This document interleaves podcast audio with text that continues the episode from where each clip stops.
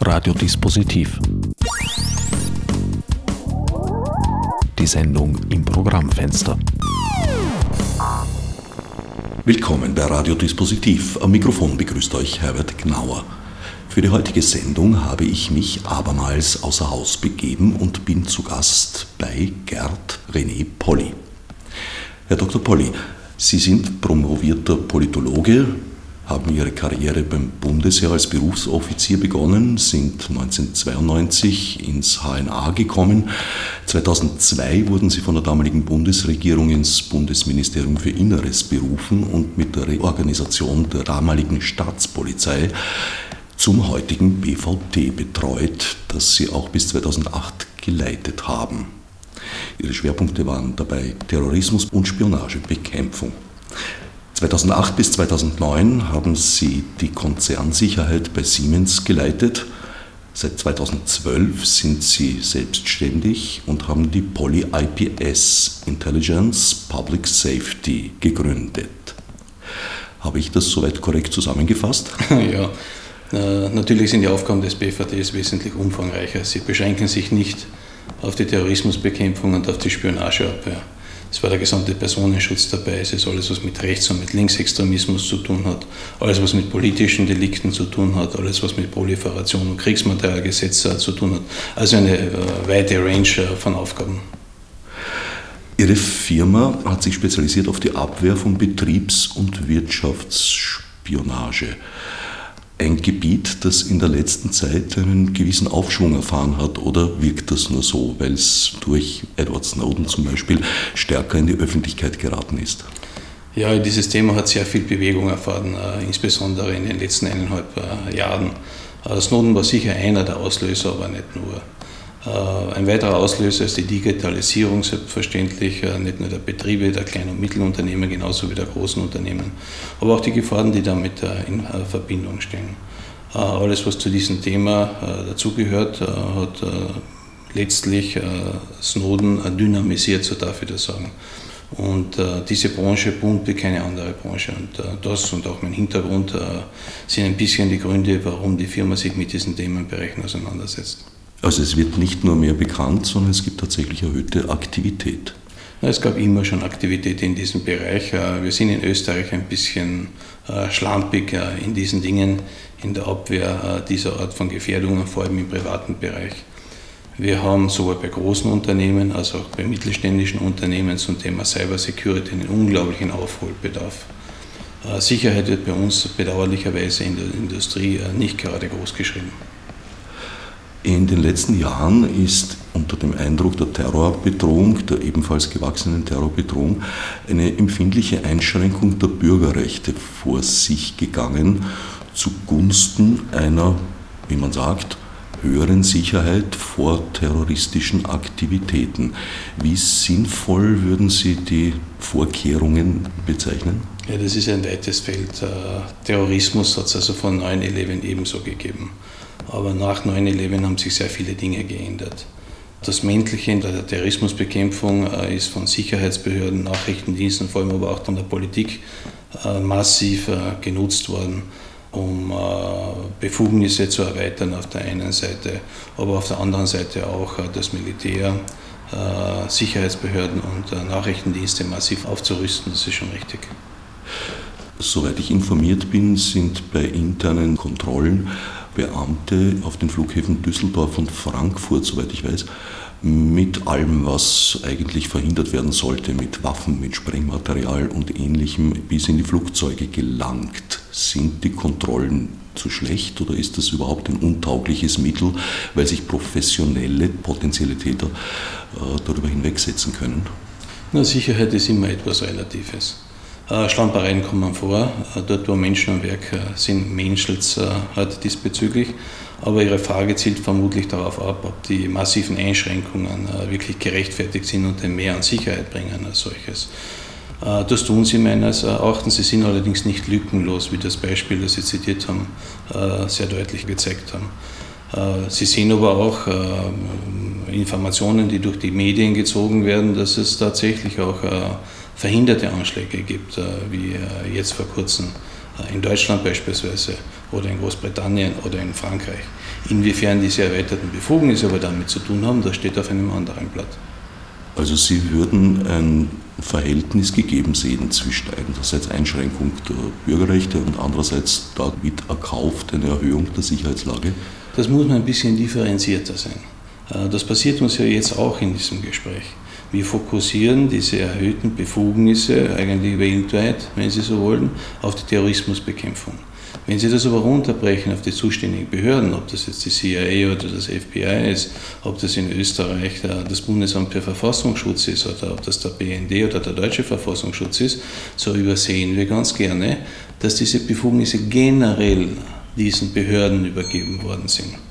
Äh, das bedeutet, dass es nicht nur zum Thema Terrorismusbekämpfung diese erweiterten Befugnisse gegeben hat, sondern in einer Vielzahl anderer Aufgaben und Tätigkeitsbereiche ebenfalls. Und hier ist sehr kritisch zu hinterfragen, äh, ob nicht hier die Terrorismusbekämpfung oder das Thema der Terrorismusbekämpfung dieser Befugniserweiterung unberechtigterweise Vorschub geleistet hat. Einer dieser Punkte, die heute wieder einmal heftig debattiert werden, ist die berühmte Vorratsdatenspeicherung. Hier geht es um die Speicherung von Verkehrsdaten, also nicht von Inhalten, von E-Mails, Telefonaten etc., sondern nur die Festschreibung oder nur unter Anführungsstrichen die Festschreibung der Verbindung. Die Vorratsdatenspeicherung war in Österreich knapp zwei Jahre gültig wurde dann durch ein EuGH-Urteil ausgehebelt und ist seither nicht mehr gültig. Eben diskutiert wird die Wiedereinführung. Würden Sie das als ein angemessenes Mittel sehen? Ich würde es als ein angemessenes Mittel sehen für die Terrorismusbekämpfung. Aber das ist auch das ist ein weites Feld. Da gehen wir ein bisschen ins Detail. Es geht um ähm, äh, Metadaten, also Verbindungsdaten, wenn Sie so möchten, äh, die für die Behörden zur Verfügung gestellt werden in einem entsprechenden Anlassfall. Hier stellt sich die Frage, äh, wer das legitimiert, ob das ein Richter ist oder ein Rechtsschutzbeauftragter, das ist eine andere Frage. Aber Faktum ist, diese Daten existieren ja bereits. Sie werden zu Verrechnungszwecken bei den jeweiligen Providern ohne dies aufbewahrt. Für die Provider selbst ist das natürlich mit enormen finanziellen Kosten verbunden auf der einen Seite. Und für die Staatsschutzbehörden ist das ein unverzichtbarer Bestandteil der Ermittlungen. Ich gebe Ihnen ein Beispiel und ich bleibe ausschließlich im Thema Terrorismusbekämpfung. Ich möchte äh, großen Wert darauf legen, dass diese Befugnisse und Maßnahmen nur berechtigt sind zu diesem Thema, zum Thema Terrorismusbekämpfung als solches. Wenn Sie, um das Beispiel äh, auszuführen, äh, das auch schon in den Medien aufgetaucht ist, äh, wenn die Sicherheitsbehörden über Informationen verfügen, dass äh, Dschihadisten aus Österreich, aus Deutschland, wo auch immer her, in äh, Syrien, in Pakistan sich ausbilden lassen, vielleicht sogar kämpfen und dann wiederkommen, ist das in drei, vier, fünf oder sechs Monaten beispielsweise der Fall. Und zu diesem Zeitpunkt werden die Sicherheitsbehörden unter Umständen gewahr, dass dem so ist. Um hier die Muster, die Hintergründe, das Kommunikationsverhalten, das Netzwerk besser kennenzulernen und auszuleuchten, gibt es keine andere Möglichkeit als die Vorratsdatenspeicherung. Und das ist ein probates Mittel für diese Form der Kriminalität. Brauchen wir die Vorratsdatenspeicherung grundsätzlich? Das ist eine andere Frage, die uns vielleicht erst Noten beantworten kann. Mein Thema und meine These ist, dass diese Vorratsdatenspeicherung, wenn sie nicht den österreichischen Sicherheitsbehörden zur Verfügung stehen, ausländischen Sicherheitsbehörden sehr wohl zur Verfügung stehen. Es ist durch die Medien gegeistert, dass also ganze Staaten, deren Kommunikation als eins zu eins Spiegel äh, gespeichert wird, in riesigen Datenspeichern als solches. Man spricht von zehn bis elf Staaten. Vor diesem Hintergrund äh, wäre die kritische Frage erlaubt, haben amerikanische Sicherheitsbehörden grundsätzlich Zugriff auf Daten österreichischer Provider? Mit einem großen Fragezeichen. Vielleicht schließt das nur die österreichischen Sicherheitsbehörden von diesem Thema aus. Es ist mir auch noch nie aufgefallen, äh, dass amerikanische Sicherheitsbehörden österreichische Provider-Daten abgefragt hätten. Ich habe immer gefragt, warum ist das so? Äh, warum äh, machen das andere Nachrichtendienste? Warum machen das die amerikanischen Nachrichtendienste nicht? Snowden hat uns die Antwort gegeben. Es ist für diese Behörden schlicht und einfach nicht notwendig. Wir haben es also mit einer Disparität zu tun zwischen den Möglichkeiten der österreichischen Behörden im österreichischen Interesse auf der einen Seite und der amerikanischen Sicherheitslage auf der anderen Seite, die keine Vorratsdatenspeicherung braucht, weil dieses Instrument für amerikanische Sicherheitsbehörden völlig bedeutungslos ist. Weil sie sich die Daten selbst besorgen. Weil sie die Daten bereits haben. Während der Gültigkeit der Vorratsdatenspeicherung in Österreich sind allerdings kaum Abfragen in Zusammenhang mit jenen kriminellen Delikten äh, geschehen, wie zum Beispiel organisierte Kriminalität, auch Terrorismusbekämpfung. Abgefragt wurde in Zusammenhang mit unter Anführungszeichen minderen Delikten, Stalking und ähnliches. Ist das nicht ein Zeichen dafür, dass die Vorratsdatenspeicherung in dem Zusammenhang doch nicht so wichtig ist? Nein, das ist überhaupt kein Zeichen dafür. Das ist die Diskussion Feuerwehr, Brand und Versicherung, äh, die uns hier wieder einholt. Drehen wir doch die Uhr ein bisschen zurück, eineinhalb Jahre, als äh, das Thema Dschihadismus und äh, IS und Syrien und Irak für Europa zu einer Bedrohung geworden ist. Davon können wir ja heute ausgehen. Dieses Thema, das Sie angesprochen haben, dass also Vorratsdatenspeicherung zum Thema Terrorismus vor eineinhalb Jahren nicht wirklich ein Thema war, seit der Einführung, äh, hat sich radikal geändert. Heute haben wir eine andere Bedrohungslage. Heute äh, wäre es notwendig, diese Informationen und diese Daten den Sicherheitsbehörden zur Verfügung zu stellen. Die Argumentation, äh, früher war das nicht erforderlich, äh, schließt nicht aus, dass das heute erforderlich ist. Und heute ist das erforderlich aufgrund der Bedrohungslage. Was ich damit sagen will, ist, ich möchte die Sicherheitsbehörden in einer Lage sehen, über Instrumente zu verfügen, die österreichische Sicherheit kurzfristig, längerfristig und vor allem effizient äh, sicherzustellen, wenn es die Lage erfordert. Ich sehe keinen Hinweis, dass sich die Gefährdungslage aufgrund der Situation im Nahen Mittleren Osten, aufgrund des Umstandes, wie sich die IS bewegt, national wie international gesehen, aufgrund der Gefährdung der Dschihadisten, dass sich diese Situation in den nächsten zwei oder drei Jahren äh, ändern könnte. Ich möchte hier nur ein Beispiel ähm, aus äh, dem amerikanischen Bereich ähm, andeuten. Die äh, National Intelligence Briefings, die die CIA dem amerikanischen Präsidenten zur Verfügung steht, die gehen davon aus, dass in den nächsten zehn Jahren IS ein relevantes Sicherheitsthema wird, weltweit, für die Region, aber insbesondere auch für Europa. Das sind Alarmsignale, die sollte man ernst nehmen. Hat sich die Bedrohungslage innerhalb der letzten vergangenen eineinhalb Jahre so massiv geändert? So massiv hat sie sich nicht geändert, aber sie hat sich geändert äh, in eine Richtung, äh, die äh, für die nationale Sicherheit doch einen gewissen bedrohungsrelevanten Stellenwert aufweist. Das ist nicht nur für Österreich so, das ist auch für Frankreich so, wie wir bedauerlicherweise feststellen mussten. Äh, und das ist auch für Deutschland so und für andere Staaten. Und die Flüchtlingsproblematik, die wir derzeit haben, äh, aus den Krisenregionen inklusive Nordafrika, gibt Anlass zur Befürchtung, dass wir das Thema Terrorismus in diesem Zusammenhang neu beurteilen werden müssen. Allerdings war die Datenlage bei zahlreichen Terrorattentaten, die dann doch stattgefunden haben, ausgezeichnet, wie man im Nachhinein erfahren hat. Länder wie Dänemark oder Frankreich haben die Vorratsdatenspeicherung. Ich möchte ein fundamentales Missverständnis hier aufklären. Äh, die Vorratsdatenspeicherung ist ein Instrumentarium der Polizei und nicht der Nachrichtendienste. Und zwar deshalb, weil die Vorratsdatenspeicherung im Nachhinein äh, Aufklärung hilft. Äh, natürlich sind die Erfolge dann bescheiden, wenn die terroristische Aktivität bereits durchgeführt ist. Und das Argument, die Vorratsdatenspeicherung dient nicht der Verhinderung, wohl aber der Aufklärung einer Straftat, mag schon berechtigt sein. Was oft nicht richtig beleuchtet wird, ist der Umstand, dass Vorratsdatenspeicherung auch im Vorfeld für die Aufklärung verwendet wird. Äh, wir sprechen immer dann vom Versagen der Vorratsdatenspeicherung, wenn es Anlassfälle gegeben hat, also wenn Anschläge bereits stattgefunden hat. Immer dann, wenn Anschläge verhindert werden, haben wir keine Möglichkeit zu sagen, welche Rolle hat die Vorratsdatenspeicherung diesbezüglich gehabt.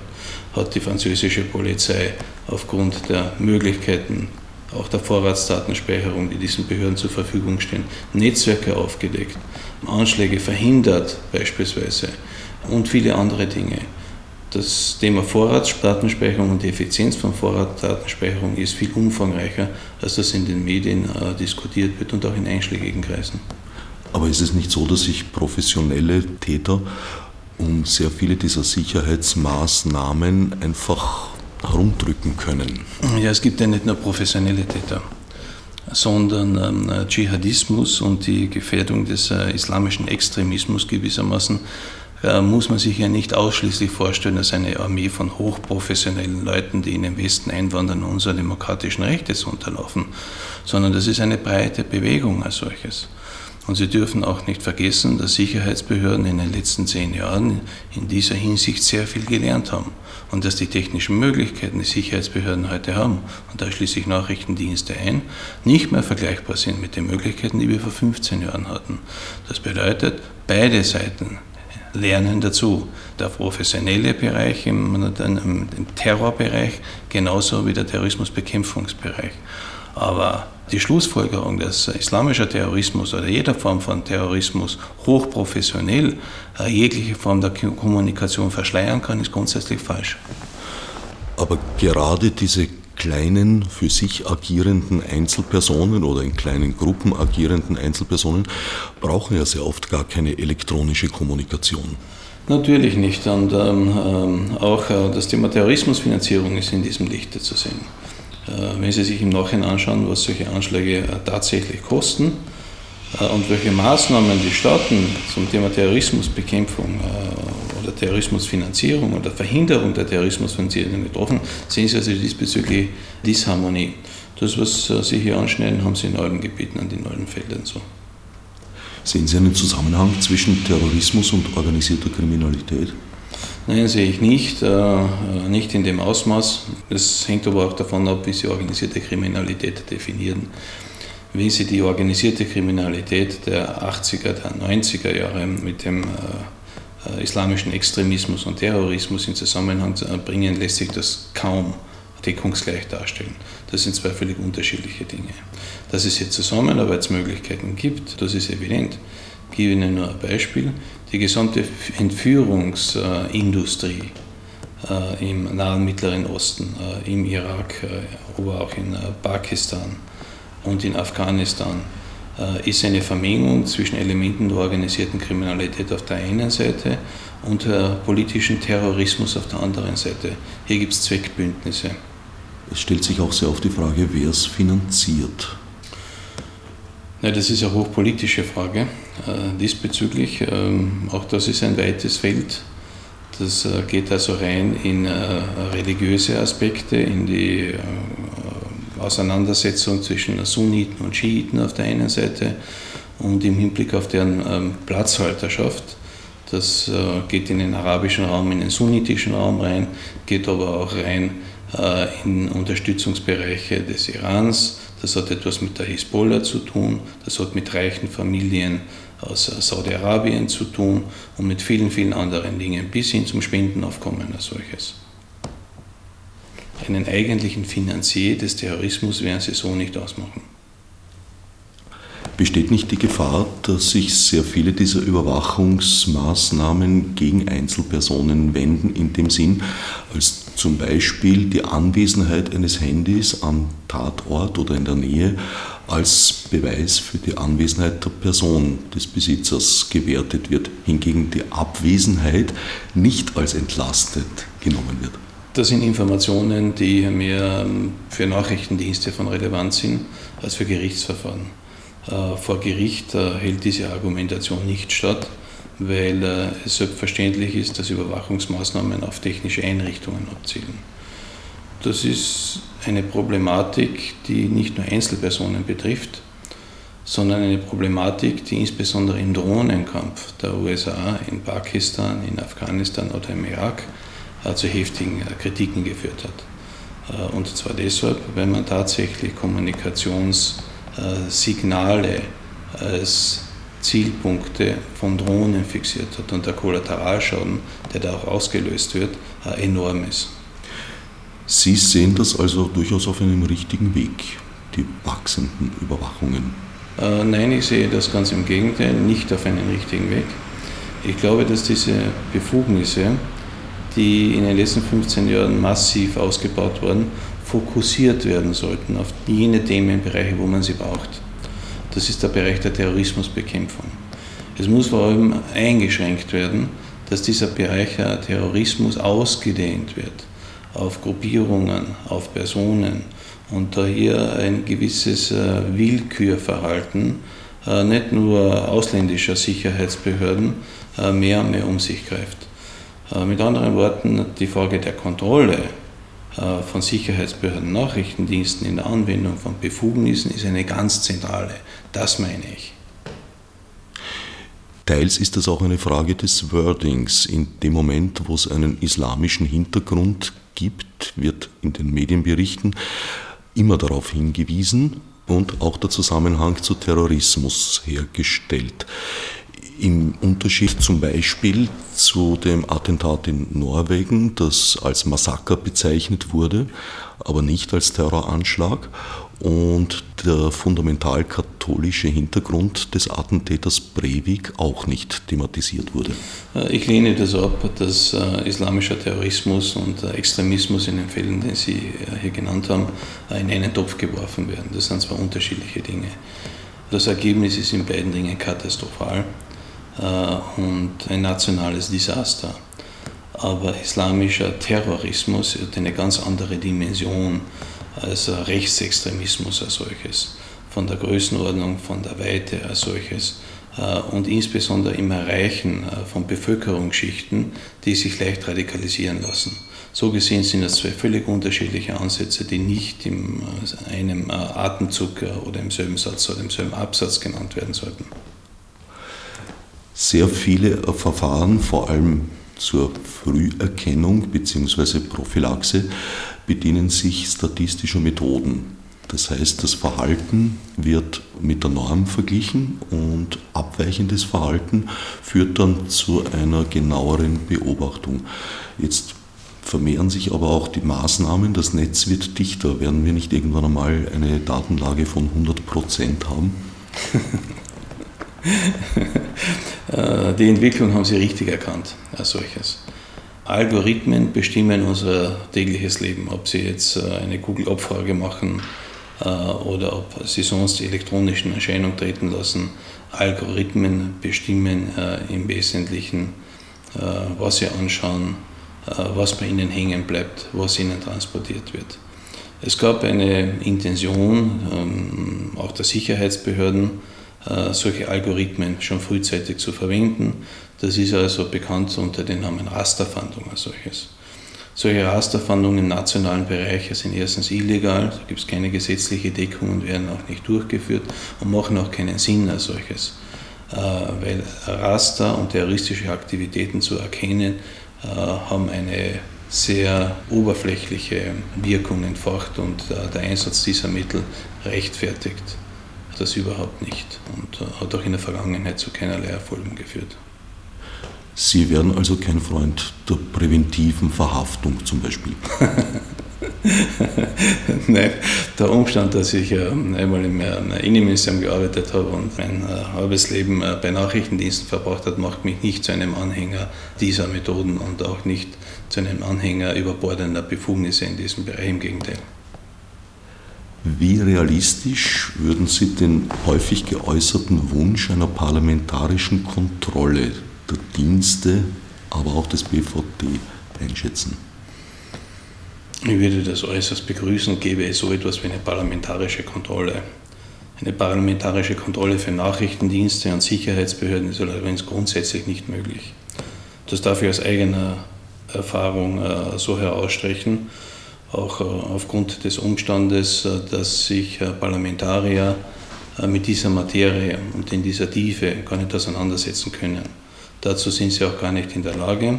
Und daher sind sie auch nicht in der Lage, äh, Nachrichtendienste oder Polizeibehörden zu kontrollieren.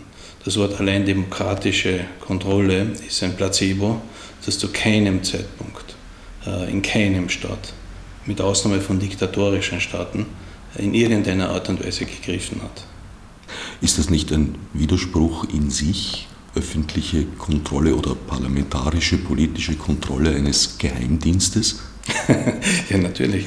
Und dieser Widerspruch lässt sich auch nicht auflösen auf der einen Seite.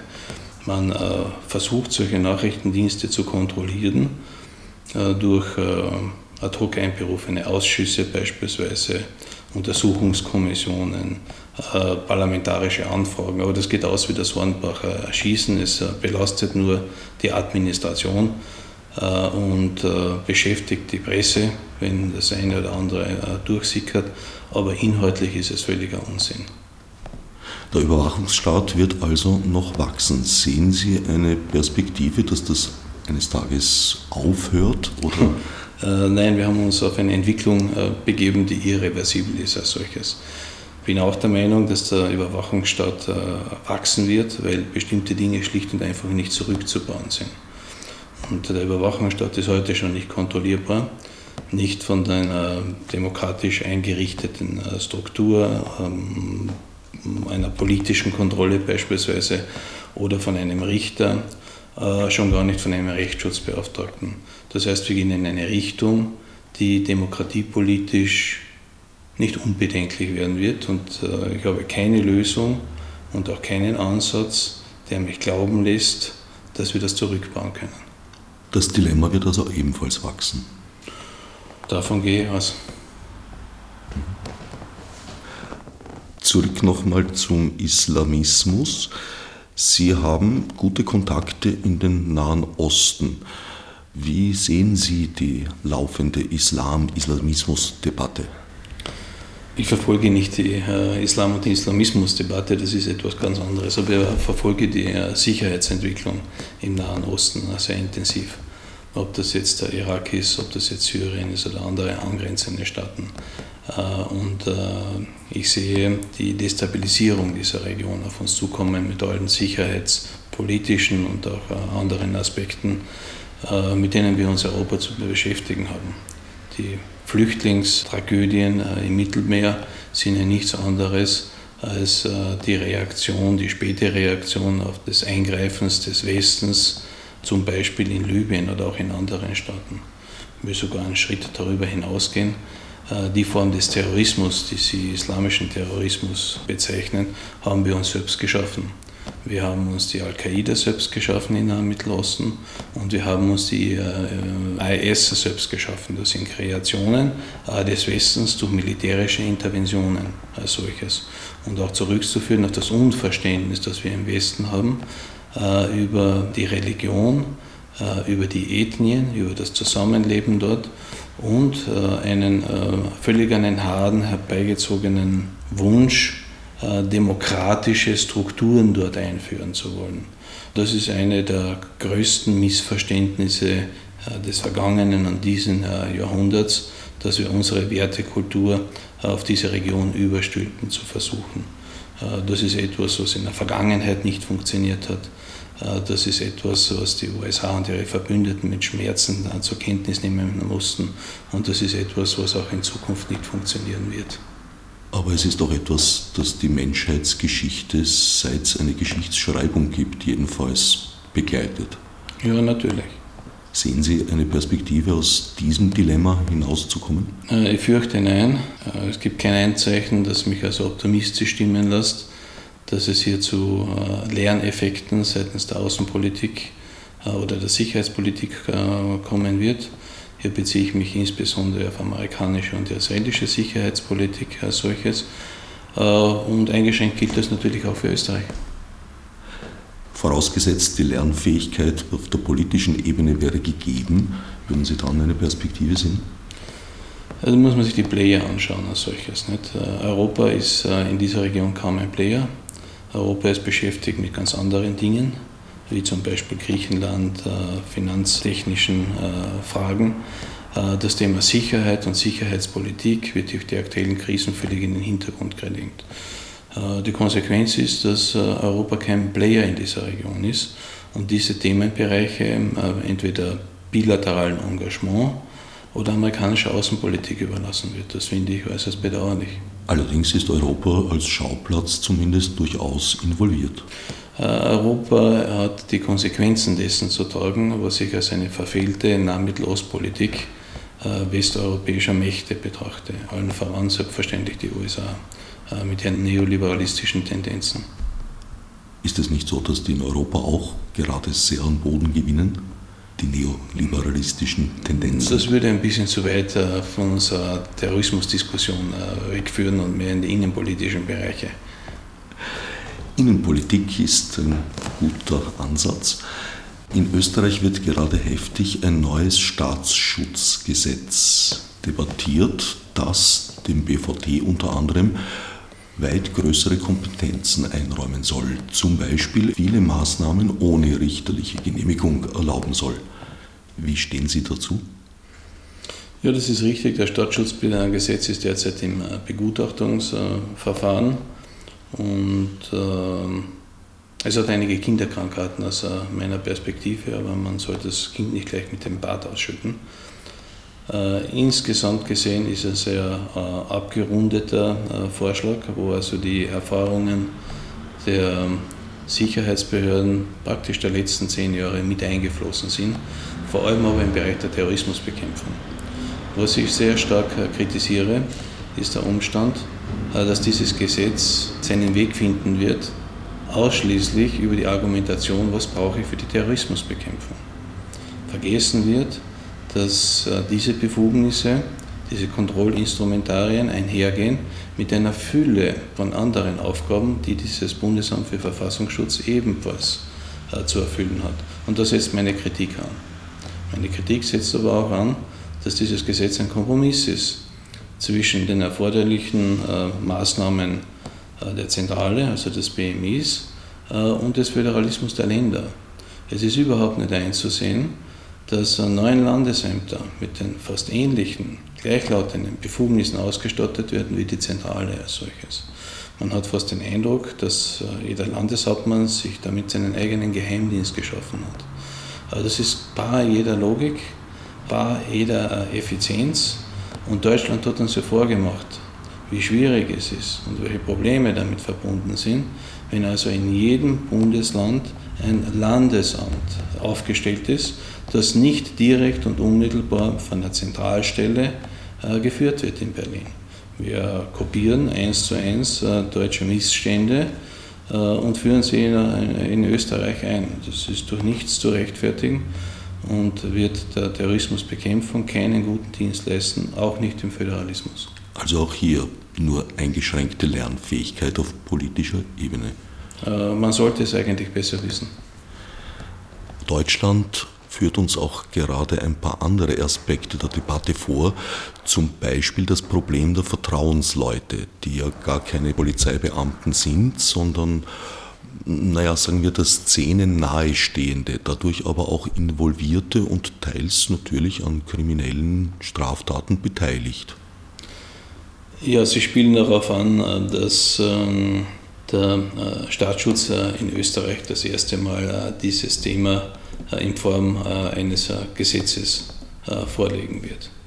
Nun, erstens, ähm, man muss sehr stark differenzieren zwischen Quellen, also Vertrauenspersonen, wie Sie sie nennen, im Staatsschutzbereich und im kriminalpolizeilichen Bereich.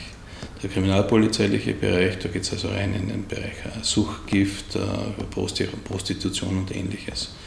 Im Bereich des Staatsschutzes geht es um den Bereich Spionageabwehr, es geht um den Bereich politische Analyse oder Analyse generell. Es geht aber in den operativen Bereich auch rein, in die Themenbereiche Gruppierungen, Extremismus, äh, Fundamentalismus bis rein zu dem Thema Terrorismus. Und die Art und Weise, wie Staatsschutz Quellen führt und wie die Polizei Quellen führt, sind sehr, sehr unterschiedlich und lassen sich nicht miteinander vergleichen. Wo sehen Sie eine Trennung zwischen polizeilicher und geheimdienstlicher Tätigkeit? Die Aufgabe ist die Trennung. Äh, Drogendelikte äh, hat mit dem Staatsschutz wenig zu tun, äh, bis überhaupt nichts. Ebenso wie Erpressung oder ordinäre Kriminalität, wenn Sie so wollen.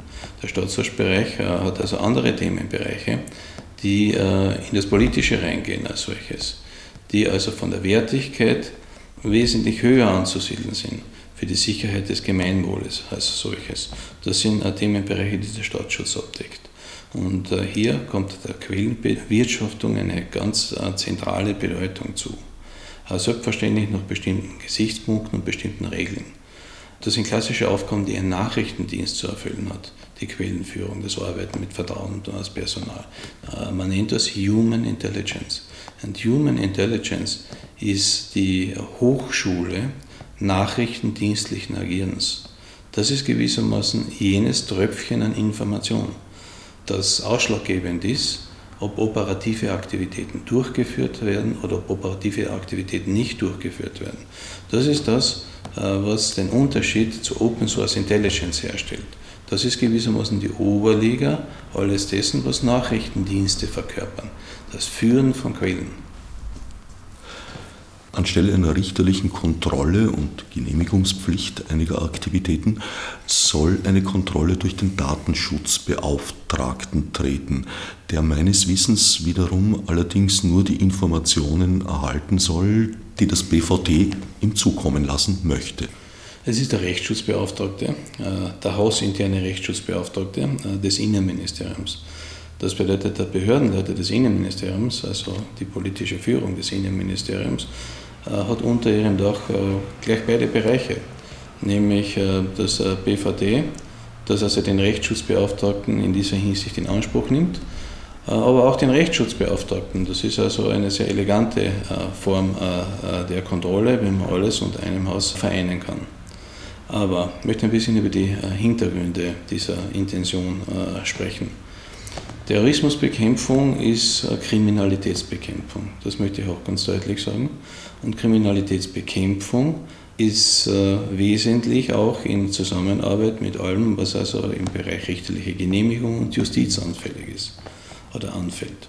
Jetzt ist das so, dass unterschiedliche Delikte anfallen von Wien bis Vorarlberg und jeweils unterschiedliche Personen als Richter in diesen Themenbereichen involviert sind.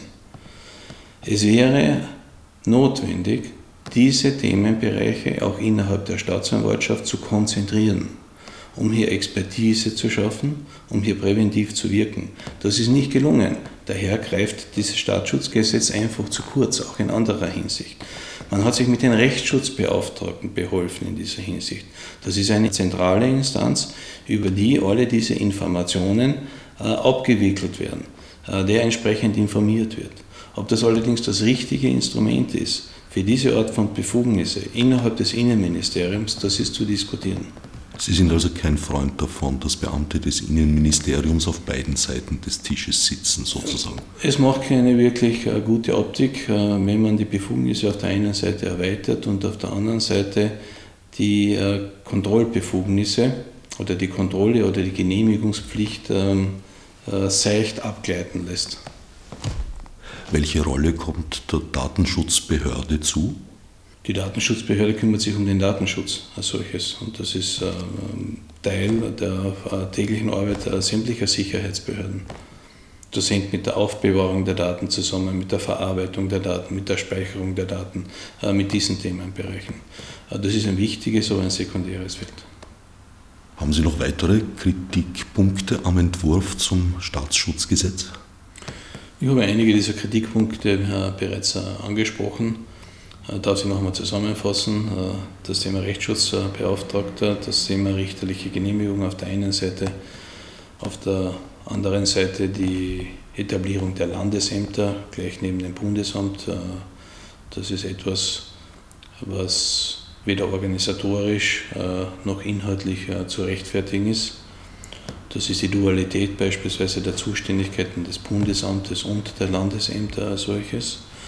Aber was ich hier auch kritisiere, ist, äh, dass wir hier eine Chance vertan haben, einen generellen Oberbau zu etablieren, äh, aller jener Behörden äh, und auch Nachrichtendienste, die sich mit diesen Themenbereichen in Österreich auseinandersetzen.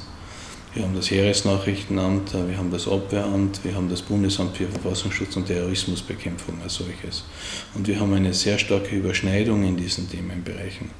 Es wäre höchst an der Zeit, diese Bereiche zu poolen, äh, auch aus Ressourcengründen.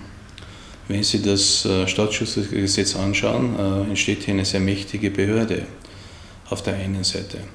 Auf der anderen Seite hat diese Behörde aber gar nicht die Mittel und die personalen Möglichkeiten, geschweige denn die Intellektualität, dieses Thema so aufzuarbeiten, dass daraus gefährdungsrelevante Momente neutralisiert werden können. Die intellektuelle Kapazität in diesen Bereichen äh, liegt beim Abwehramt und liegt aber auch ähm, im Heeresnachrichtenamt als solches.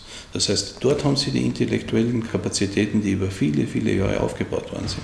Während im Bundesamt für Verfassungsschutz, das ja aus der Kriminalpolizei hervorgegangen ist, jetzt mit Themenbereichen konfrontiert sind, die weit über das traditionelle kriminalpolizeiliche Bereich hinausgeht, da liegen die Schwierigkeiten.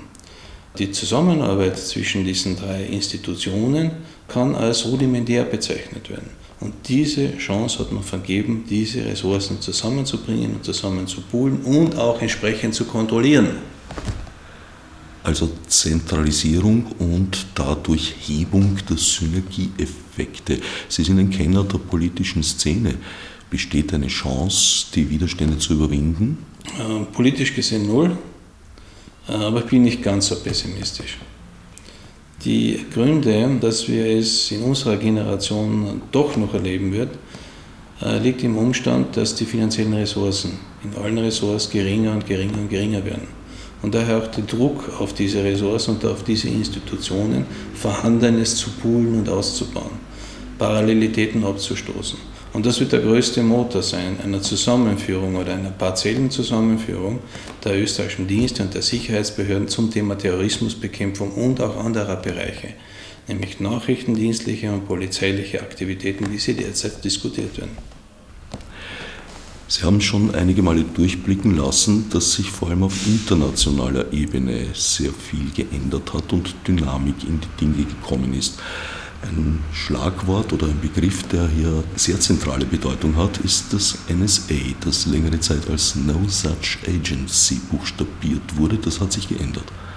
Nein, das hat sich auch nicht geändert, äh, zumindest nicht in Österreich. Trotz vieler Hinweise aus den Dokumenten von Snowden hat es eine Diskussion, eine kritische Diskussion zu diesen Themen in Österreich überhaupt nicht gegeben als solches. Und ich erwarte sie auch nicht. Äh, in Deutschland zeichnet sich hier eine diesbezügliche Wende ab, nachdem bekannt geworden ist, äh, dass ähm, über diese bilaterale technische Kooperation zwischen BND und der NSA massiv wirtschafts- und politische Spionage betrieben worden ist. Äh, ich denke, dass in Deutschland diese Diskussion gerade erst begonnen hat. Sie gehen davon aus, dass das auch in Österreich der Fall ist? Nicht so schnell. Wir sind ein Land mit großem Beharrungsvermögen.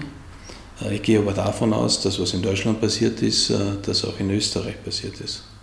Im Sinn, dass in Österreich ebenfalls Wirtschaftsspionage betrieben wurde und wird. Wirtschaftsspionage wurde immer schon betrieben als solches. Und äh, Österreich ist ein prädestiniertes Land für dieses Thema. Auch deshalb, weil die Paragraphen zur Spionagebekämpfung oder zur Spionage auf einem Niveau sind, das also Mitte des vorigen Jahrhunderts entspricht. Wir haben also diesbezüglich Gesetze, äh, die in den 50er, 60er und 70er Jahren vielleicht aktuell waren und äh, überhaupt nicht zeitgemäß. Wir sind innerhalb der Europäischen Union in diesem Bereich das Schlusslicht dazu. Politische und wirtschaftliche Spionage sind zentrale Elemente jeder Aufgabe eines Nachrichtendienstes als solches. Und äh, die geografische Lage Österreichs und die Rolle Österreichs im internationalen Kontext mit den vielen internationalen Organisationen prädestiniert Österreich gewissermaßen als Ruheraum von Nachrichtendiensten. Und es gibt kaum einen Nachrichtendienst, der in Österreich nicht operativ präsent ist. War Österreich traditionell nicht immer ein Tummelplatz der Schlapphüter? Ich mag den Begriff Schlapphütte äh, nicht äh, sehr gerne und äh, schätze ihn auch nicht, weil äh, die Arbeit in diesem Bereich alles andere ist als der Mythos, der hier verbreitet wird. Es ist eigentlich beinharte Knochenarbeit. Ja, aufgrund der geografischen Lage, aufgrund der Historie beispielsweise, aufgrund des Kalten Krieges hat sich Österreich gewissermaßen prädestiniert und auch die Neutralität spielt hier eine wesentliche Rolle. Und Sie dürfen auch nicht vergessen, Österreich ist ein attraktives Land für ausländische Nachrichtendienste und auch Diplomaten, nicht nur wegen der internationalen Organisationen, sondern schlicht und einfach auch aufgrund der Lebensqualität, die wir hier also haben und unseren Gästen zur Verfügung stellen. Es gibt also durchaus ernstzunehmende Stimmen, die sagen, äh, es gibt einen stillschweigenden Konsens zwischen der österreichischen Politik auf der einen Seite und der Vielzahl von Nachrichtendiensten, die in Österreich operieren. Das mag ein wirtschaftlicher und politischer Hintergrund haben. Das österreichische Bundesheer, dem das Geld für Munition und Diesel für die Panzer fehlt, betreibt mit der Königswarte eine der bestausgerüsteten Lauschstationen Europas zumindest. Wie würden Sie sich das erklären? Das erklärt man sich aufgrund der historischen Entwicklung. Ähm, das hat sich im Laufe der letzten Jahrzehnte gewissermaßen so ergeben. Äh, das ist absolut nicht in Einklang mit der österreichischen Neutralität und mit dem österreichischen äh, Neutralitätsgesetz als solches. Aber es hatte weder eine politische Partei in den letzten 40 Jahren noch äh, eine Persönlichkeit aus der Verwaltung in verantwortungsvoller Funktion aufgestanden und gesagt, so geht das nicht. Es ist jetzt an der Zeit, diese Dinge auf ein Niveau zu bringen, das der österreichischen Politik entspricht und dem österreichischen Stellenwert in der Welt und auch dem österreichischen Neutralitätsgesetz. Sie haben vorher von Spionageabwehr gesprochen. Ist so etwas überhaupt noch möglich heutzutage? Spionageabwehr ist immer möglich. Äh, die Mittel haben sich geändert. Und äh, was wir heute schon angesprochen haben, äh, es sind nicht nur technische Möglichkeiten, die Sicherheitsbehörden oder Nachrichtendienste hier zum Einsatz bringen, es ist vor allem Human Intelligence als solches. Äh, selbst wenn äh, wir den eigenen Behörden Fesseln auflegen zum Thema Quellenführung und das Führen von Vertrauenspersonen, andere Nachrichtendienste machen das mit Masse, machen das fast äh, schwergewichtsmäßig diesbezüglich. Das ist das Abschöpfen von Informationen beispielsweise. Verbunden mit technischen Möglichkeiten als Human Intelligence und technische Ansätze sind die Informationslagen, die daraus gewonnen werden, gigantisch und äh, hoch brauchbar. Sie würden also für Waffengleichheit plädieren? Es gibt keine Waffengleichheit äh, in dieser Hinsicht. Das ist wie mit ähm, äh, Kriminalität und Polizei. Die Polizei ist immer meist hinter den Möglichkeiten, die Private entwickeln. Schauen Sie sich die Hackerszene beispielsweise an. Wir sind in Österreich derzeit äh, dabei, auch im Wege des Staatsschutzgesetzes, eine zentrale operative Koordinierungsstelle einzurichten für äh, Cyberangriffe auf kritische Infrastruktur beispielsweise, auch auf äh, verfassungsmäßige Einrichtungen. Was glauben Sie, wie schwierig es ist, innerhalb eines Ministeriums jene Kapazitäten aufzubauen, auszurüsten, um also modernen Hackerangriffen mit ihren Möglichkeiten, auch mit ihrer Genialität, überhaupt nur Rechnung zu tragen. Das ist eine der größten Herausforderungen. Und das ist ein Beispiel, wie stark Sicherheitsbehörden in ihren auch technischen Ansätzen und auch in ihren intellektuellen Ansätzen hinter der Wirklichkeit herhinken. Das ist ein ewiger Kampf, der nie gewonnen werden kann. Wie wir dank Snowden wissen, technische Möglichkeiten, ist das NSA bereits auf der Hardware einmarschiert, das heißt äh, in der Steuerung von Festplatten und auch den, auf den Chips von Mobiltelefonen. Da macht Verschlüsselung dann nicht mehr sehr viel Sinn im Dachboden, wenn im Keller das NSA haust und mitlauscht. Nun, nicht jeder ist ein primäres Target der NSA, äh, grundsätzlich. Aber es gibt Interessenslagen selbstverständlich zum Thema Wirtschaftsspionage und Industriespionage, aber auch politische Spionage, die sehr wohl im Interesse der NSA sind. Äh, ja, Sie haben recht. Und wir haben diese Diskussion weder in der europäischen Wirtschaft noch in der österreichischen IT-Wirtschaft und schon gar nicht in der Politik. Die Ansätze, mit denen wir also diesen Informationen begegnen, äh, sind mehr als bescheiden. Äh, wir haben im europäischen Bereich bis heute nicht die Konsequenzen aus der Snowden-Affäre gezogen. Weder was die Nachrichtendienste anbelangt, noch was die technischen Möglichkeiten anbelangt. Äh, auch nicht, was, die, was das Überdenken der Kooperation mit unseren amerikanischen Partnern anbelangt, die uns über Jahrzehnte lang im Detail ausspioniert haben. Sie haben sicher recht, dass nicht jede Einzelperson von potenziellem Interesse fürs NSE ist. Allerdings gibt es natürlich auch den Wunsch, die Datenlage zu verbessern und möglichst viele Daten zu sammeln, allein um die statistischen Modelle weiterentwickeln zu können. Ja, dieser Wunsch war eigentlich der Ausgangspunkt einer Entwicklung bereits vor 9-11 der amerikanischen Nachrichtendienste, äh, nicht nur der NSA. Die Antwort, die man, oder eine der Antworten, die man auf diese Bedrohung gefunden hat, ist, Äh, man sammelt alle Informationen, die digital verfügbar ist und äh, lässt sie über entsprechende Algorithmen und Programme auswerten. Solche Ansätze sind nur möglich, wenn man eine Großmacht ist. Äh, die USA hat 60 Milliarden Dollar zur Verfügung für ihre Nachrichtendienste in dieser Hinsicht. Das sind Gelder, die durch den Kongress freigegeben werden. Äh, dafür wird der Kongress oder die amerikanische Regierung auch etwas bekommen, selbstverständlich in einer entsprechenden äh, Größenordnung. Wenn Sie das beispielsweise jetzt auf Europa umstülpen oder vielleicht auf einen kleinen Staat wie Österreich, so ist es völlig illusorisch, auch rechtlich gar nicht möglich, dass eine Sicherheitsbehörde diese Art von Daten vorrätig hält. Die Vorratsdatenspeicherung in dieser Hinsicht im Lichte dieser Dimension ist ja nur eine Lachnummer. Ist nicht zu erwarten, dass früher oder später auch die kleineren Staaten dank effizienterer Speichermedien und Rechnerkapazitäten irgendwann einmal in die Situation geraten, das auch zu können, dass dann irgendwann ein Punkt erreicht werden könnte, wo alle von allen alles wissen und sich das Ganze ad absurdum führt. Solche Tendenzen gibt es ja bereits schon, aber es gibt eine andere Tendenz, die vielleicht interessanter ist, hier zu diskutieren aufgrund des Umstandes, dass kleinere Staaten dazu gar nicht in der Lage sind oder gesetzlich äh, die Möglichkeiten nicht dazu haben, kommt also nur eine internationale Kooperation in Frage. Ob das in einem europäischen Kontext ist oder ob das äh, in einem Kontext äh, von drei oder vier europäischen Staaten sein wird, das wird man dann sehen.